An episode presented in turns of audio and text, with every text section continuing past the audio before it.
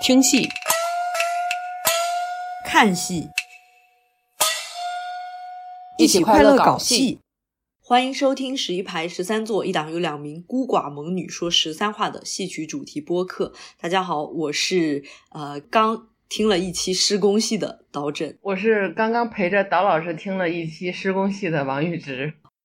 尤老师直接。好，大家好，又是我，哎，尤少林，又是这位君臣上马缓缓行的游上林。是的，还要给大家继续说施工戏，希望大家能喜欢听，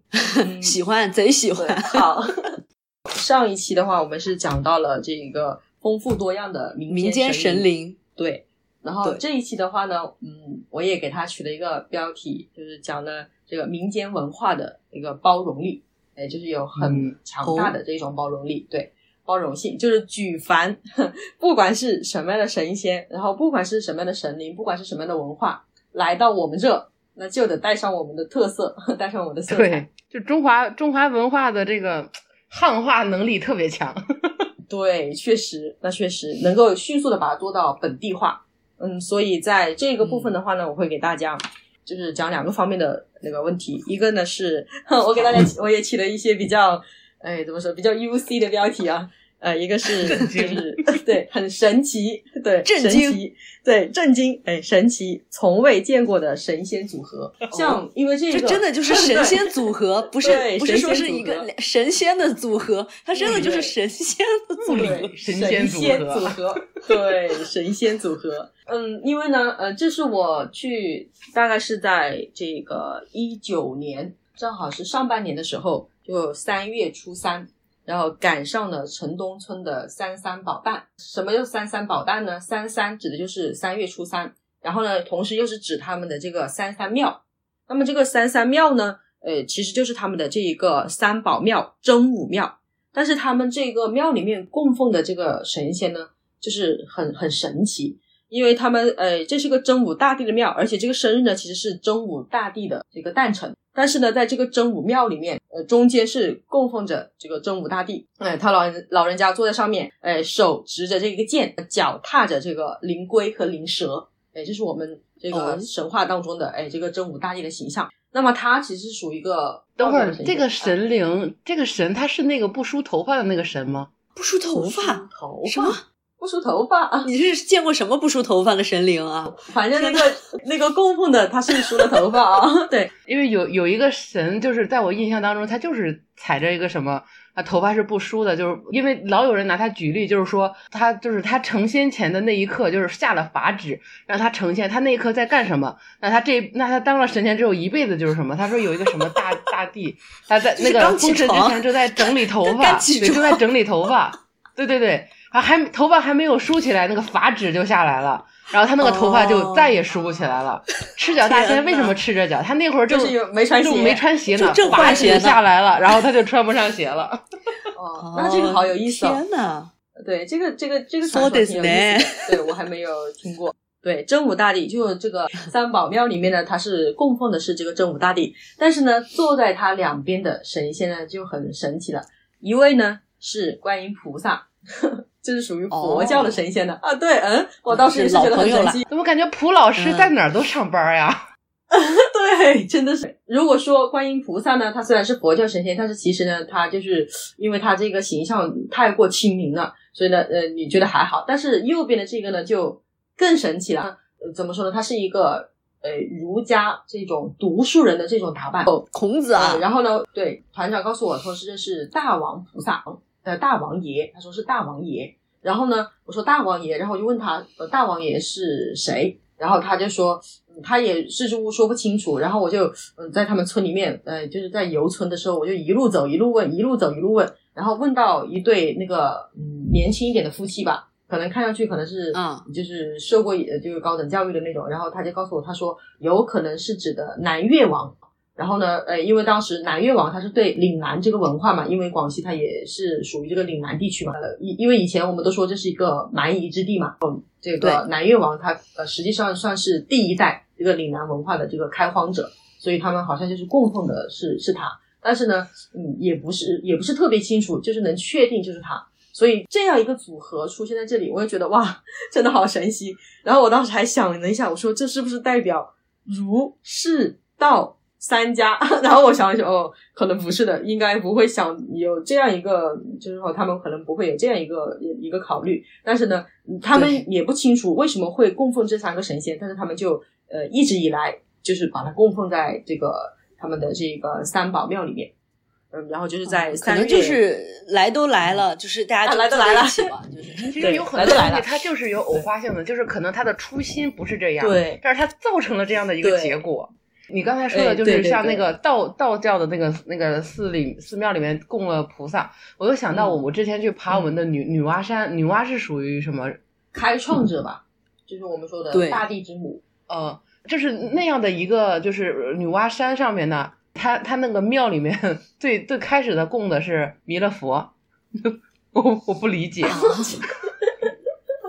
不理解，对，很受震撼。嗯。对对，他第一个他第一道门里面供的是弥勒佛，哎，我虽然不理解，但我还是拜了拜，因为弥勒佛嘛，开心最重要。对对对，确实，对确实，他可能就是就是一个开心，对。他可能就是为了告诉我们，来都来了，爬山嘛，开心最重要，开心点。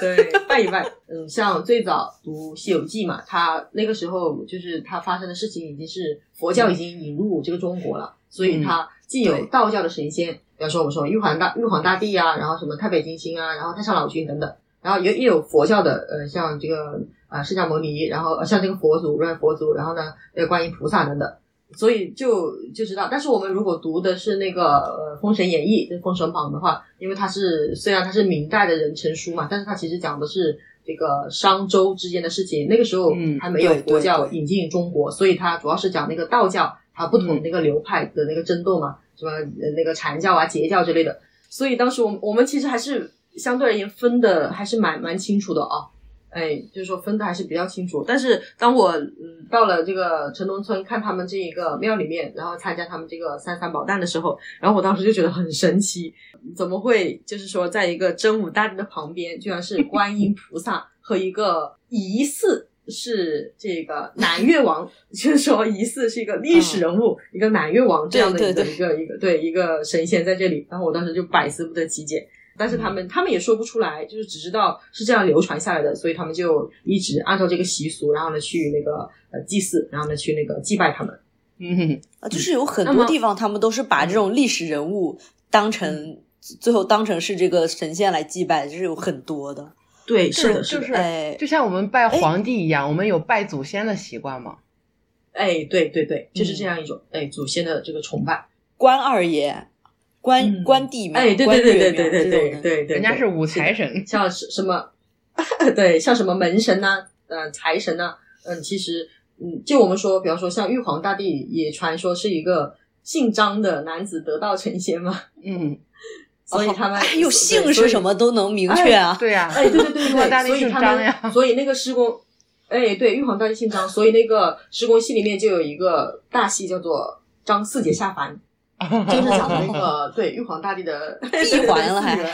对对对对对。所以说七仙女的姓氏不是随便来的，你人家玉皇大帝就是姓张。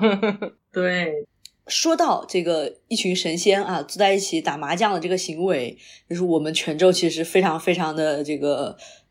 出名，因为我们有一条街呢，它就是呃有这个伊斯兰教的清净寺，然后你走两步呢，就到了关岳庙。就是，然后你再走两步呢，又到了什么别的各个世界，就是东西方，你各个民族啊什么的，呃，就神仙全部都聚在那一条街上，然后就大家互相每天就是啊，就是出来吃饭啊，什么就逛街啊，什么也不互相冲突啊，就是非常神奇。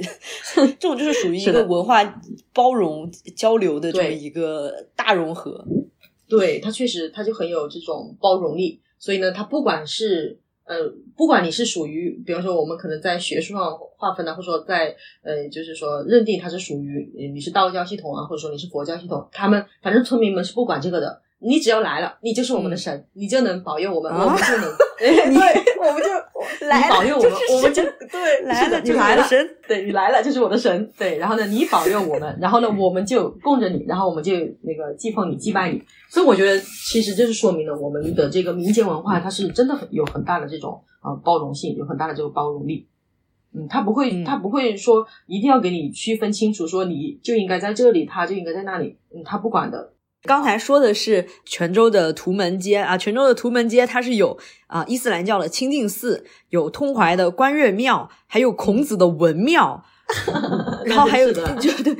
对，然后还有一些就是那种呃，就官官府原来那些官府的那种宅地啊，什么乱七八糟的，就是各种各样的。嗯，好，哎，那么这个三三宝诞呢，它是这个虽然是三月初三，然后呢是它的这个正式的这个诞辰，但是呢，他在三月初一呢就会做准备工作，然后呢，三月初二和三月初三呢这两天呢是正式的这个祭祀，包括呃包括这一个施工系展演。那么我们就是基本上要在这个城东村待三天。那么这是呃可以说这个三三宝诞是我下乡的时候见过的场面最盛大的这个庙会神诞，对，真的是场面哦哎，很盛大。在他们那个村，在村委会有一大片的空地，然后呢，他们就把这个空地呢，先在三月初一提前呢清理出来，然后呢，把那些什么呃，就是供桌呀，然后呢香案呐、什么全全都摆上，然后呢再摆上了好几张这个八仙桌，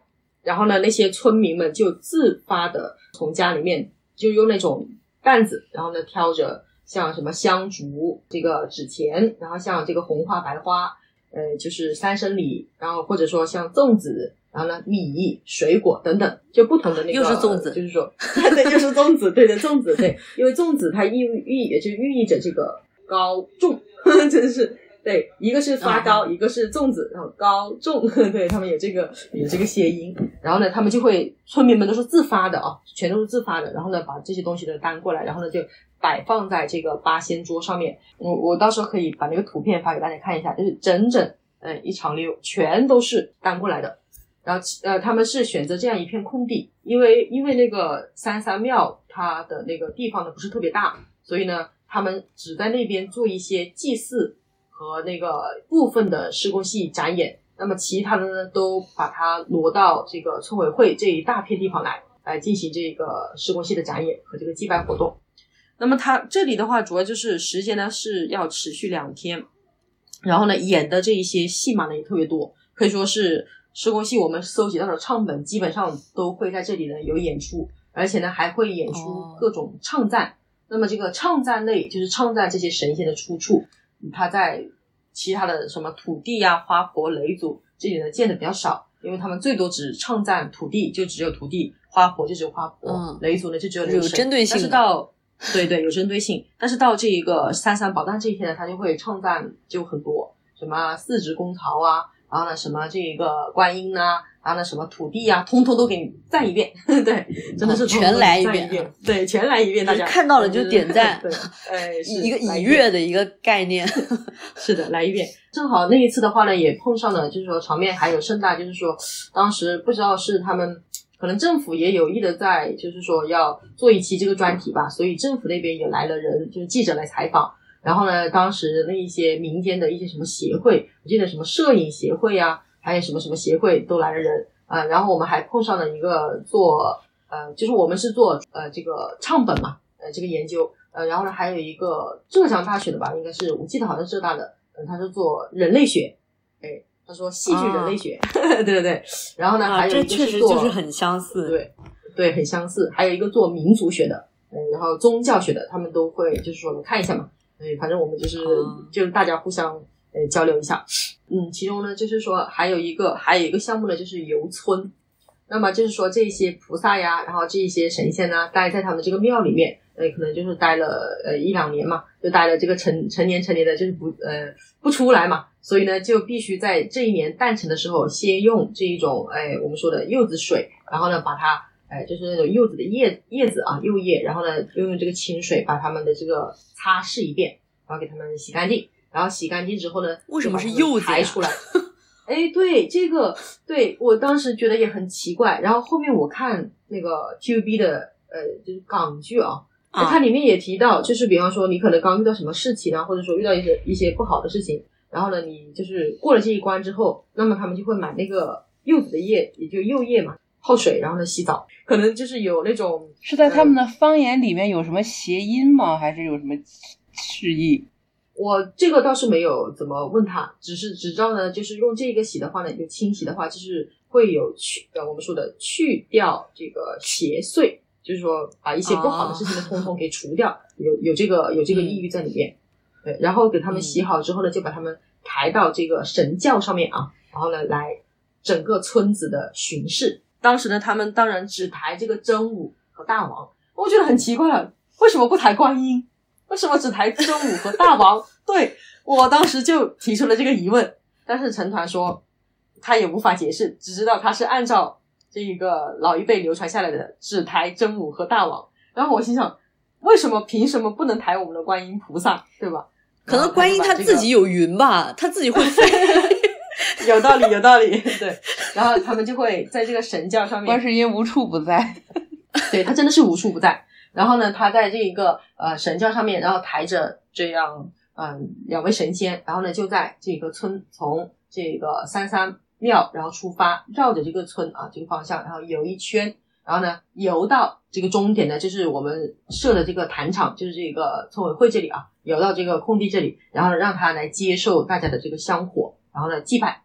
哎，然后然后呢等到呃。这个最后一天就是三三宝诞的最后一天，三月初三，然后呢，再把他们呢，就是再游一圈，然后送回去，啊，就是送神嘛，然后送回去。我问一下啊，他这个就是直接是抬的是庙里的那两尊神像是吗？对，神像。我好像记得我们也有类似的，好像抬的不是直接是抬的，因为那个很大，没法抬。抬的话，那那就不是几个壮汉就能解决的事情，很多人了。他好像是抬的，就是也是这种象征性的啊，最后也是要烧掉的这种的一个，好像是这样的哦。很小的时候的记忆了，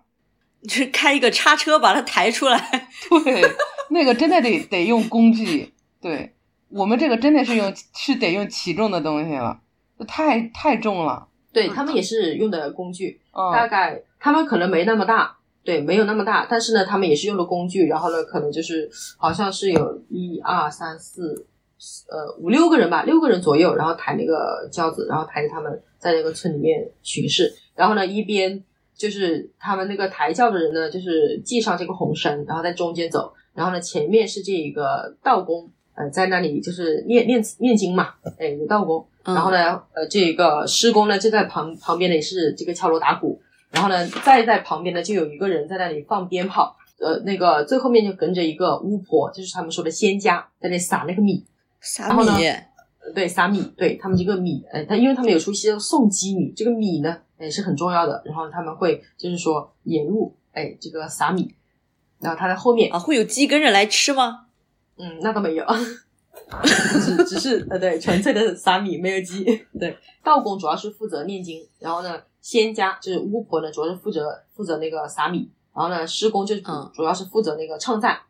然后呢，我们就扛着我们的机器，哎，在前面拍拍拍拍拍，游一村，然后游到那一个呃那个呃坛场，然后呢让他们接受这个香火，然后接受这个祭拜，他们就开始呢在这里呢呃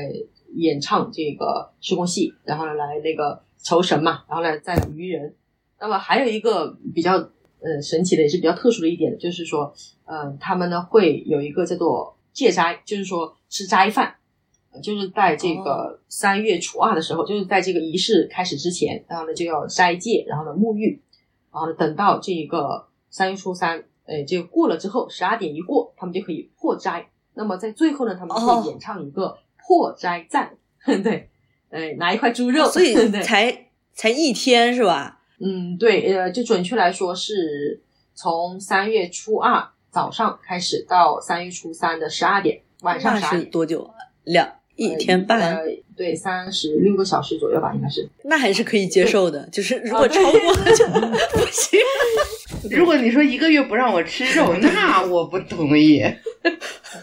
那不至于，那不至于，那不至于，对，那不至于。笑死了，因为他们对他主要是。呃，以前呢是村民们都会遵循的，但现在以因为以前是解放前嘛，本来生活也不好，没什么肉，对吧？嗯，大家呢都会遵守。但现在呢，基本上就是只有他们这个施工，哎，施工会做这个，呃，其他的就不需要，没关系。村民们不需要，不需要。对，就是我们的神灵包容性特别强，我们现在能吃好喝好，他们看的也 开心啊，我们吃的也快乐，所以对吃就对了。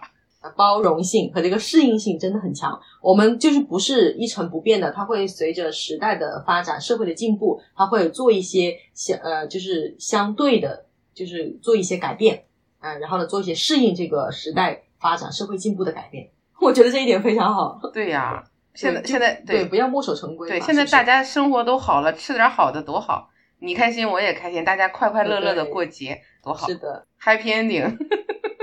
之前说的那个粽，呃，不是粽子，不是什么粽子，脑子里全部都是粽子，不是那个柚子，柚子叶就是我觉得我们现在啊，就是你去买一点那种柚子味的沐浴露，其实可能也是一样的这个概念，哦，对对对，可以哦，可以、哦，给自己洗一洗 好了，行，大家就是从嗯这一期开始，我们都就是全部用上柚子叶，就是柚子味道的这个沐浴露，然后呢，头沐浴露啊不行对，我用不了，我闻到柚子就会就会哕，是真的会吐。我每次闻到，我不知哦道。那你那你换成柠檬的嘛，啊，那可以也一样，橘子的吧？就是我喜欢橘子，我一顿能吃一斤。可以啊，可以啊，以都差不多，差不多，对你看我行行，都对，一样的都是包容力，我们的包容心是很强的。对对对，只要都差不多，都都一样。对好，接着说。那么第第三个呢，还比较特殊一点的，就是说他们会在这一段时间内对这个全村进行扫荡啊。这个扫荡不是啊我们所扫荡说的扫荡，对，扫荡，诶，扫荡就是把这个村子里面的这些呃我们说的邪物啊，而且不干净的东西全部呢扫除出去，哎，这个是扫荡，对，扫荡。啊，怎么个扫法然后？呢，由一个呃人扮演一个神，然后呢，他拿着这个神鞭、神棍，然后呢，去各个角落里面，然后呢，这样子打一遍，咚咚咚咚咚咚咚咚咚咚咚咚咚咚，然后呢，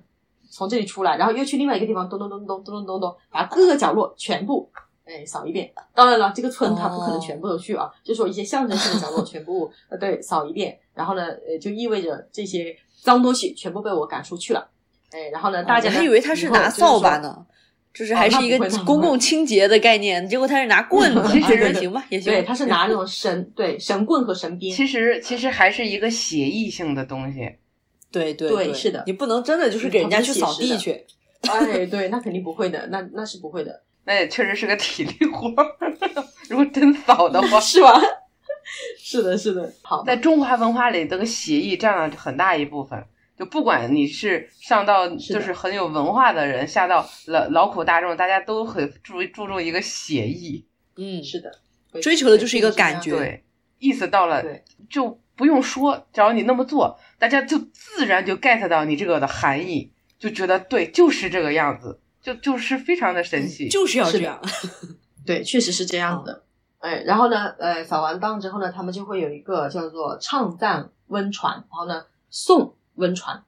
哎，就是说瘟就是那个瘟疫的瘟嘛，然后他们哦呃就是哦会用那个白纸，然后呢扎呃一艘这个小船，然后呢由这个施工呃由一个施工，然后呢对它进行一个呃演唱一个唱赞，然后呢唱赞完了之后呢，那么就由这一个道工，然后呢还有这个施工，然后呢他们拿着这一艘这个小船，把它放到有水的地方，呃一般说是江边，然后呢把它哎把它给焚化。然后呢，就是说唱赞，我我我很喜欢这一个呃放温船里面有一句话叫做“哎千年万载不回头，不回头开船”，哎，然后就把这些温船呢放掉了。我就比较喜欢这一句词，我觉得很就很简单，很朴素，但是呢，就是让这个施工一唱呢唱的很有很有感觉。其实这个温床呢也是代表着一些呃不干净的，就是说呃疾病啊、瘟疫啊，然后呢把放火把它烧掉。清除干净了，那么从此之后，我们这个地方，呃，我们这个地方，我们这个地方的人，那么全全部都是呢干干净净、健健康康康的，还是一个美好的愿望，也是一个就是写意，对对，也是一个美好的祈福，对这样一个愿望。嗯，就是说到这个写意啊，我之我想起来，嗯我之前我听偶像节目，他们有一期就是说世界人民去上坟的一个概念，就是一期节目。嗯然后它里面就提到了日本啊，其实日本也是非常的写意的，就是他们那个呃，在过清明节的时候，他们会有一个精灵马，就是他们会在家里搞一个这个叫精灵马的东西，然后呢，意思就是祖先会骑着这匹马就回来看你们。然后他这个精灵马呢，就是非常的草率，就是他拿一个茄子，你知道吗？就是这个茄子，然后你把那个呃那个叫什么，就底下插四根棍，然后把它竖起来，就是一个精灵马。哦，那确实，对，就是一个写意的概念，就是就咱们这个亚洲吧，就是就这么写意。对我们这个东亚，那确实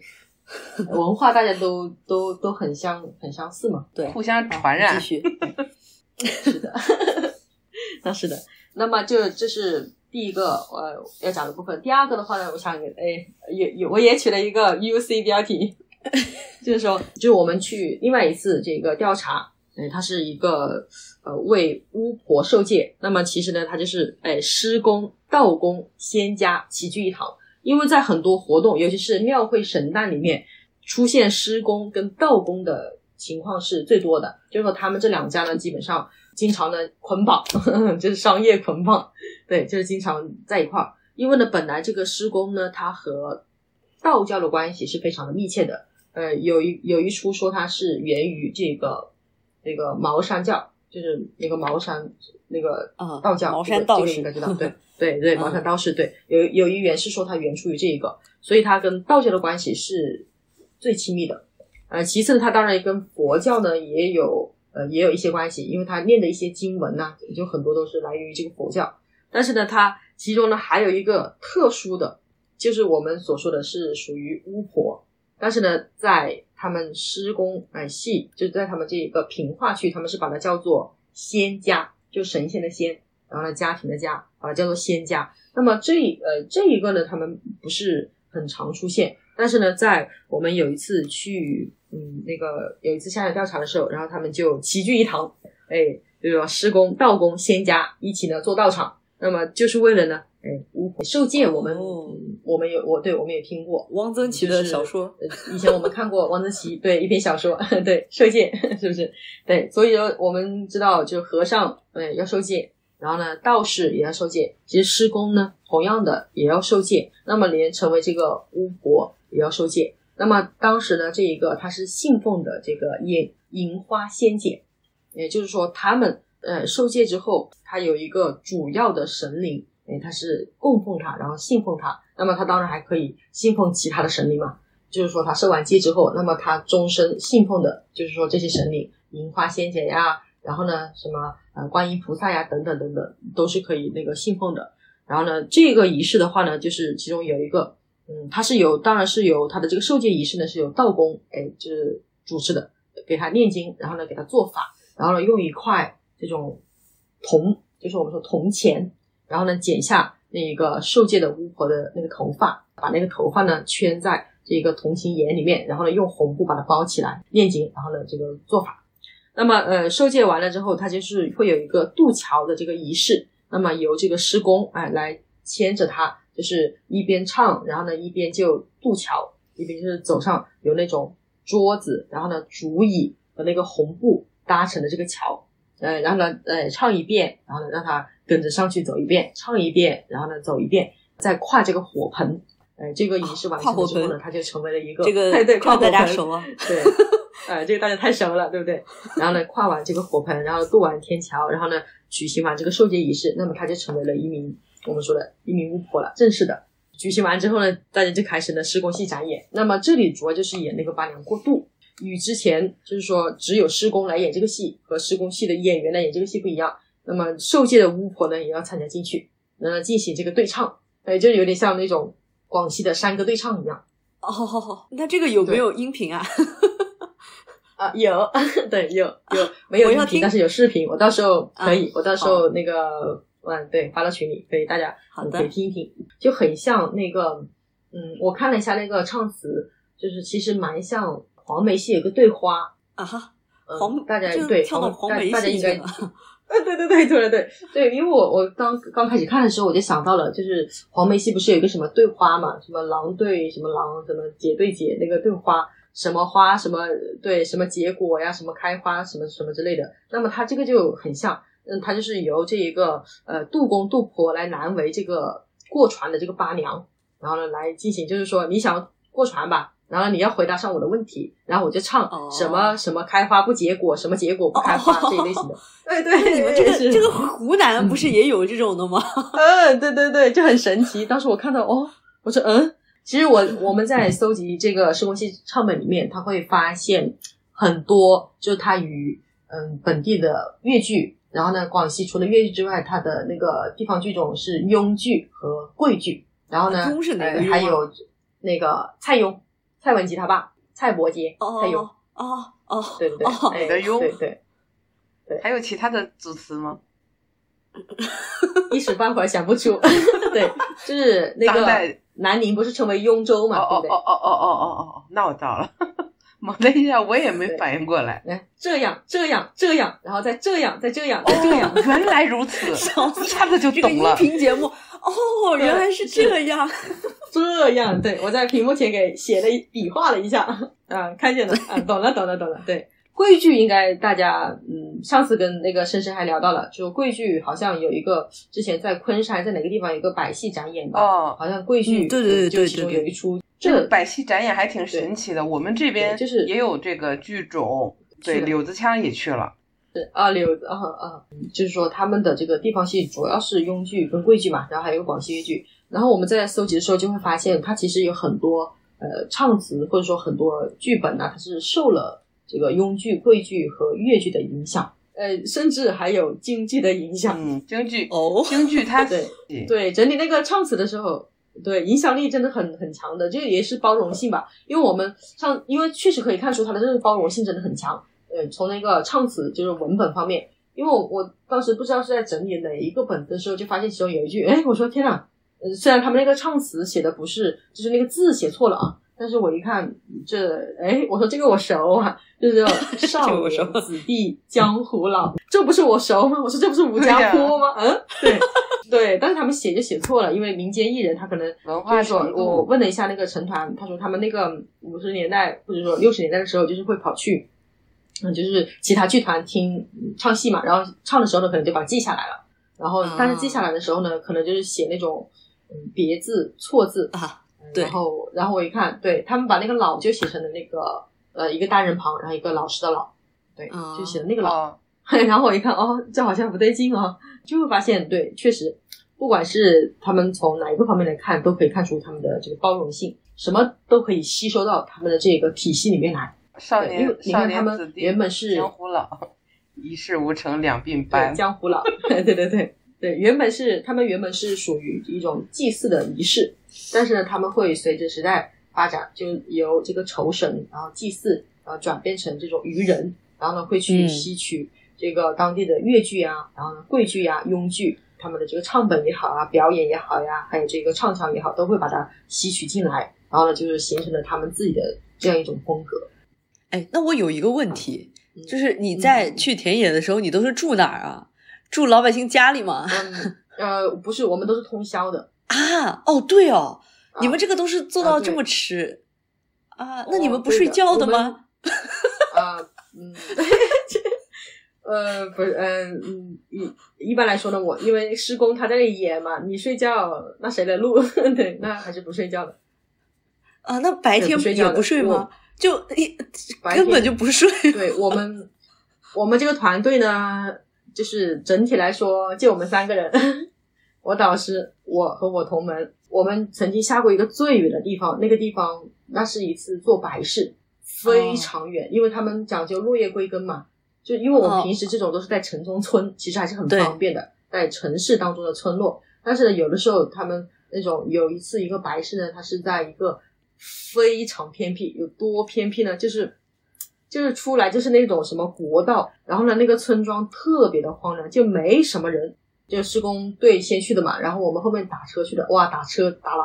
打了九十公里吧，还是是多少公里？不记得了，反正打了很远的车。打了车之后，那个定位都定位不准确，他说在那个什么金鸡村还是在哪个村，但是呢，我们去了之后，就是发现到处都长满了那种草，然后呢，旁边就是国道，然后那个师傅说，按照定位你们已经到了，他说你们自己去找吧。对，然后麻了。然后对，然后我们就觉得，嗯，这怎么找？对啊，他不知道，他已经不知道走了。然后我们就只好下车。后面是怎么找到呢？首先，我们是根据那个锣鼓的声音 找到的哦，然后我们就一边走哦一边听哦，然后我们听到哦这里有锣鼓声，然后我们就往哎那边跑。我我突然看到了两三个房子，还是那种很破的我。突然意识到一件事情：为什么丧事啊锣鼓声那么大？就是为了让灵魂听到这里是你的终点。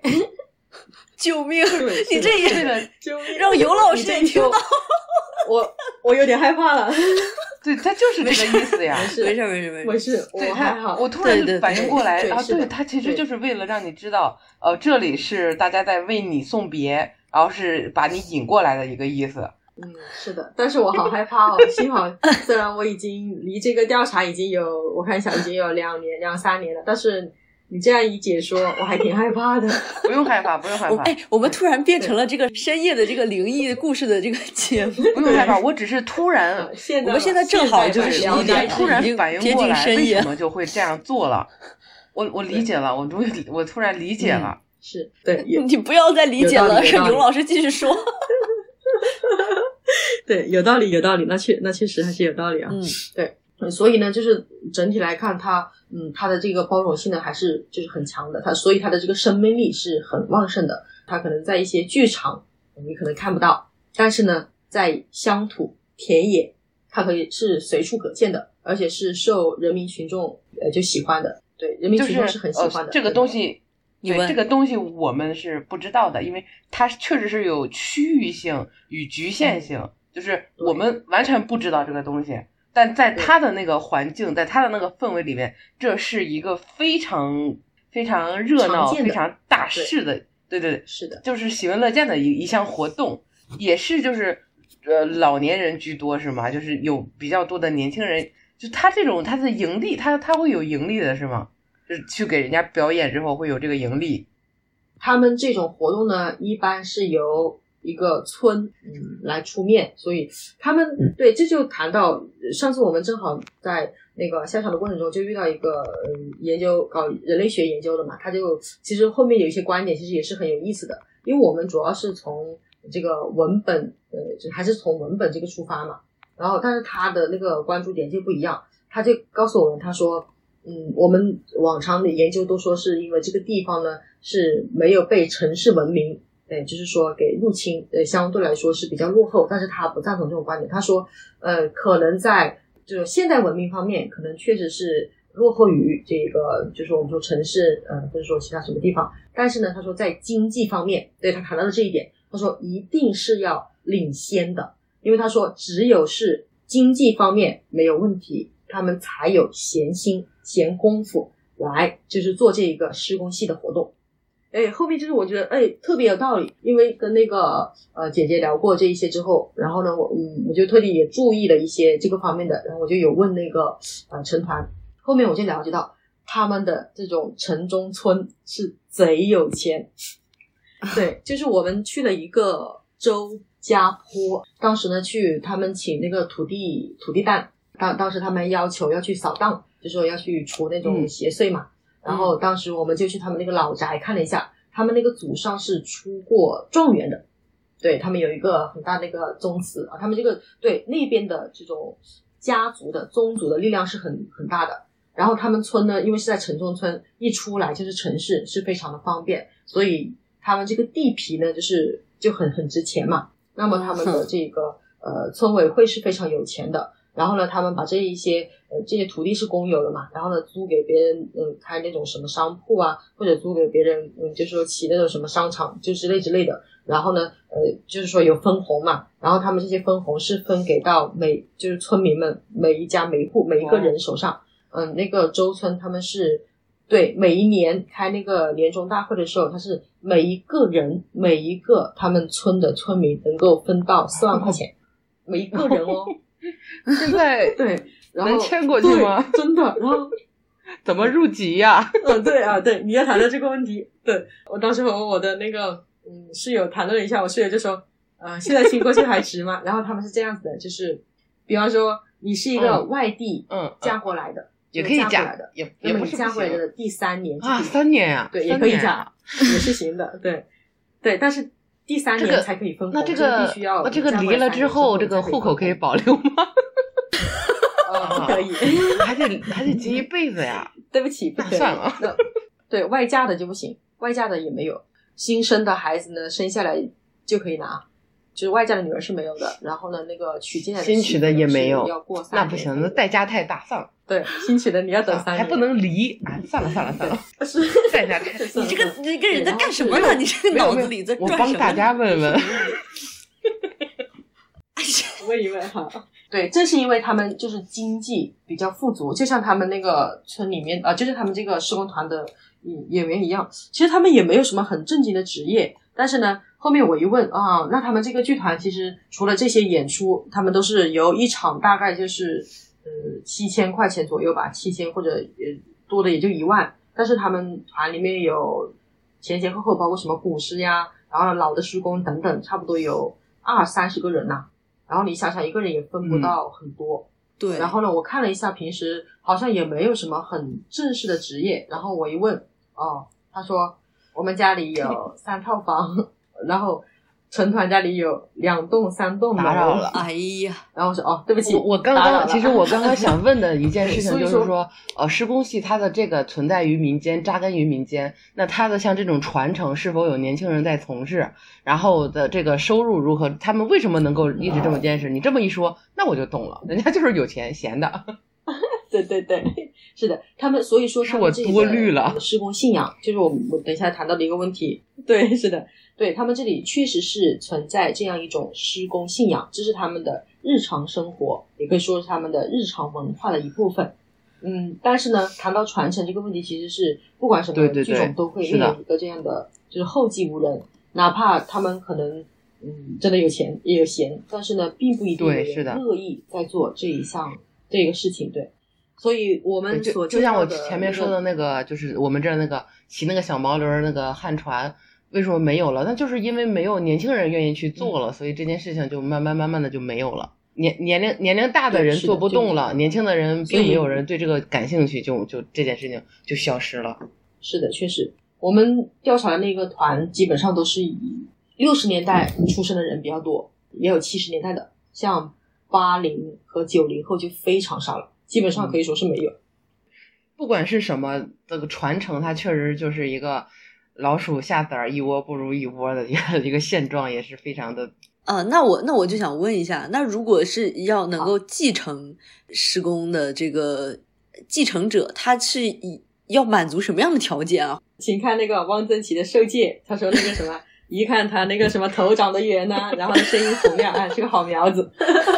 其实对，其实也是的。首先，在我们调查的时候，其实发现他们团里面虽然有这么多人啊，但是有有几个是比较突出的。除了团长，他是极就是既会念经做法，然后呢又会演唱，然后呢还会那个就是演奏乐器啊，就是他是十项全能。然后呢，除他之外，还有一个老师工也可以啊。那么除老师工已经退休了了，然后除他之外，那么还有两个相对而言就是比较厉害一点，那其他的都只会演部分的，或者说只会乐器，然后呢，或者说嗯唱只会演，然后呢不会唱，就是说那种罗戏的歌舞部分嘛。然后呢，就是全能的也就那么两三个，嗯，不是很多。嗯所以他如果要要好的话，首先他必须要嗯，就是要热爱嘛，你要想做这件事情，然后才有人教你嘛，团长在慢慢的教。其实呢，呃，作为这个施工，因为它其实是属于一种神职人人员，呃，也是我也想跟大家讲的，就是呢，施工的信仰它绝不仅仅只是迷信，对，可以大家是信仰这个，但是绝对不是迷信，因为呢，要谈到的一个是就是施工他们自我的一个认知，就首先想成为一名施工，就是一定呢在道德修养上是要有极高的要求的。嗯我们曾经去探访过一个武鸣的一个，就是说有世代施工传统的一个家家族，然后呢，他就告诉我，他说，嗯，他们家有一件，嗯，藏了大概咸丰年间的一件衣服吧，然后传到他手里是二十几代了，然后他是这样子的，他们呢是不会允许年轻人马上就去传承这个施工，他一定呢是，比方说他现在大概是七十来岁，然后呢，他是把这个呢选择一个徒弟，就说道德修养很好的徒弟，是个中中年的，大概就是跟他相差二十来岁左右，四十四十几岁啊，然后把他传给他，然后他自己儿子比较小，那么是让他出去历练，等他呢经受了这个大千世界的诱惑，然后呢，然后呢能够坚定心性之后，如果他愿意，对，那么他就会选择让他的徒弟再把它传承给他的孩子。我感觉想到了很多，一个是想到了原来那个察举制，还有一个就想到了是那个悉达多，就是黑塞的那个小说里面，就是你要经历过呃这个人世间的这种百般，不管是爱恋啊也好啊，痛苦啊也好啊，就是这种最后你在呃自己这个心最终你经历过了之后才能够定下来或者是什么样的这种感觉，这很神奇，先得。入世才能出世，就是这样子的。如果你没有经历过这些，你到时候突然哎遇到了一个什么，突然就又发现哎，这个世界还可以是这样的，那你心就定不下来了嘛？就是 是的，是的，对他一定要经历滚滚红尘，然后才能够呢，哎，才能够呢投身这一项伟大的事业，就是这个样子的。所以，他他绝对不是纯粹就是说他是一个什么迷信啊，然后一个骗人或者害人的。恰恰相反，因为在我们接触的过程中，那个嗯，团长呢，他就反复强调，要想成为一名这个施工，一定呢是要对道德修养有极高的要求，然后并且呢，自己对自我的这个认知呢也是很准确的。他们是沟通这个神和这个人之间的一座这样的桥梁，然后主要就是把这个上天的这个呃我们说的一些征兆，然后呢降下降给这个世人，然后呢把世人的这一些。祈求，然后祈福的，然后传达给这个上天。嗯，他们那里就会很讲究，一定要信奉这个神灵。他们有一句话，就是叫做“进村问人”，然后呢，入庙拜神。就不管是什么庙，你进去了，你就要多拜一拜，多拜一拜。哎，反正呢，没有什么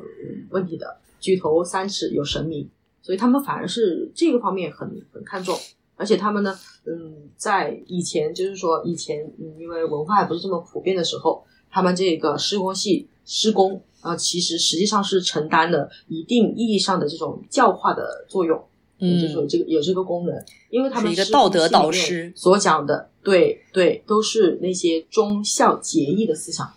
嗯，就是他们经常演什么董永那个卖身葬父啊。二十四孝图啊，等等，虽然有一些内容可能在我们有点有点猎奇，里面具体的内容可能还是需要有一些就是商议的这个可能性啊。但是对对对，总体来说还是一个向善，对劝人向善，就是说他不是说什么嗯，我们以前看到的说什么劝人搞迷信活动，其实那是属于呢巫婆，虽然说巫师巫师，但是其实巫和师它是就是说在发展的过程，它是逐渐的分开了的。哦，哪怕他是讲那个神仙怎么样啊，然后呢鬼怪怎么样，他也是呢在告诉你，你要做一个好人，要做一个有道德、有思想的呃有那个追求的人。嗯，他不会叫你去干一些嗯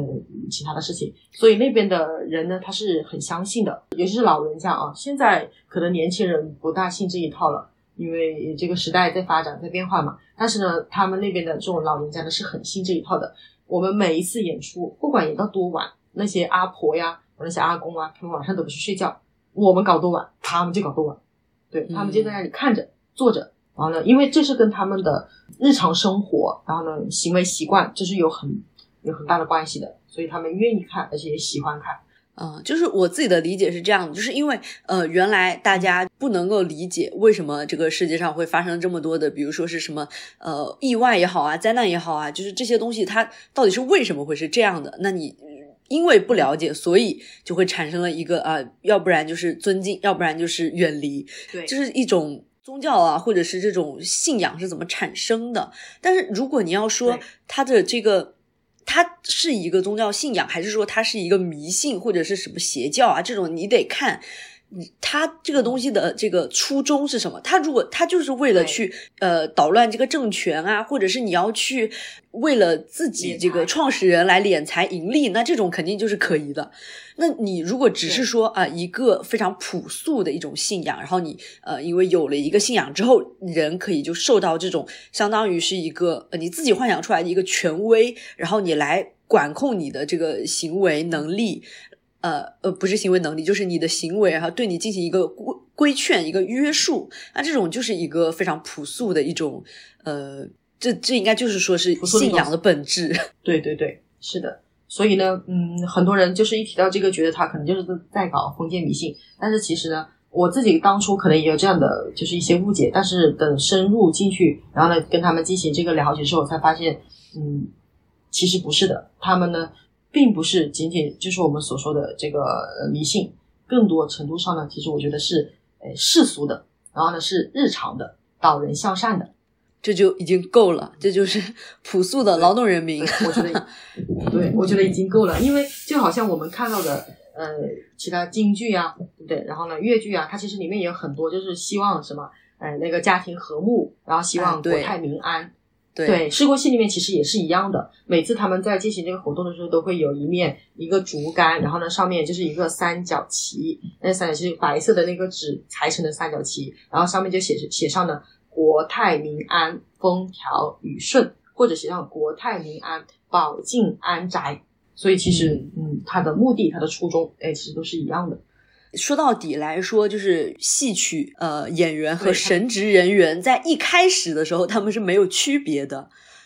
只是说你对经过往往下走了之后，到现在大家也都需要生存需要发展，然后你走到现在就是你做这个神职人员和你呃正当的获取你应应得的这个工资啊，这些都 也不冲突，对，真的不冲突，人家也要生活嘛，对，因为我们之前就是说这个田。田野和文献互证嘛，其实你去田野调查之后呢，你就更加能够理解这个文献上面所说的，呃，那个什么戏曲起源于一个傩戏，呃，傩舞，或者说那个呃，我们之前有研究说九歌是不是最初的这种戏剧的形态，然后对这些其实你就有一个对更深，就是更加直观的一个了解。再比方说什么，我们讨论到说戏曲的功能，它有这个教化作用。哎，其实你也可以就是用到这个施工戏里面，它其实都是都是都是能通用的。呃，我自己来说，我感觉最近的那种，又是我们东亚啊，就是我们的台湾省，台湾啊，它 最近经常会有一些那种乡土接近乡土又是现实主义的那种电影，就比如说那什么大佛普拉斯啊，那种它里面还有都会出现那种呃，比如说什么丧葬的那些场场面啊。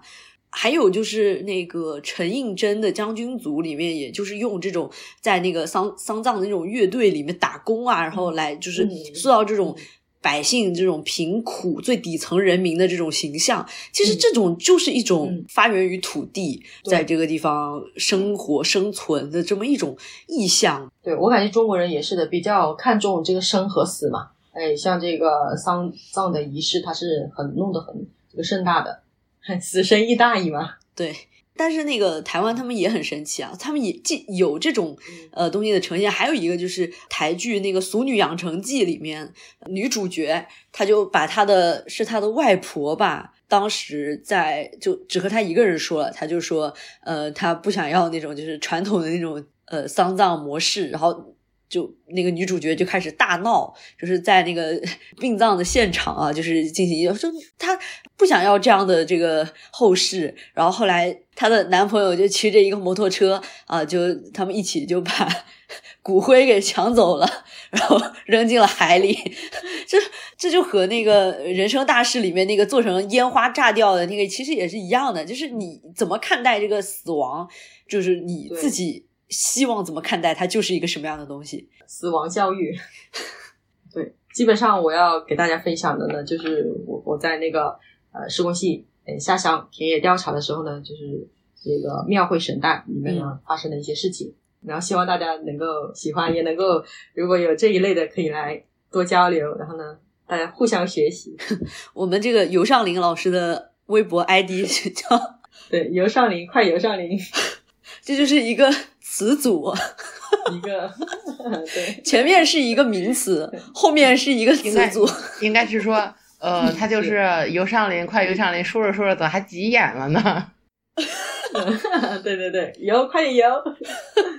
好，这两期的内容也是非常的丰富，就可能是在。尤老师进群，再加上我们拉了另外那个呃庭云老师之后，我们就发现，哎，为什么我们这个群里面的这个学历 突然一下就飙上去了？我们我们虽然不搞这个学历营销啊，但是呃，播客界大家很多人都是搞这个学历营销，都会先报一下自己是什么什么学校的，这个正常。但是呢，我们呃，就是我们这些。博士啊，硕士啊，全部都是隐隐藏在我们这些 这些嘉宾里面。主播没有啊，就是隐藏在我们这些嘉宾里面。就是大家就听着就觉得，哎，说不定啊，这就是一个非常牛逼的。甚至我们录的一期节目里面，有一位嘉宾，当时并没有注意到他是什么学历，后面再去让他翻场的时候，发现他已经从硕士考上了博士。哎，我们是锦鲤节目，太厉害了，录完就考上博士了，太厉害了。好的，好的，做大做强。那我们今天这个节目就到这边就结束了啊！好，就是大家继续支持我们，然后我们会大家带来就是更精彩的，就像是前面那个从苏剧那边开始啊，方向就已经不受我们的控制了，完全就是拉到了什么样的嘉宾，就是哎，这个嘉宾可以这样，他会带来一些我们从来没有听说过的东西啊，太棒了！嗯啊，感谢刘老师，好，谢谢谢谢，非常开心，好，谢谢，好，拜拜。这期节目的内容就到这里结束喽，感谢您的收听。如果觉得我们节目还不错的话，订阅、关注、评论和分享给你的朋友，都是对我们莫大的支持。下周二上午十一点，我们再唠。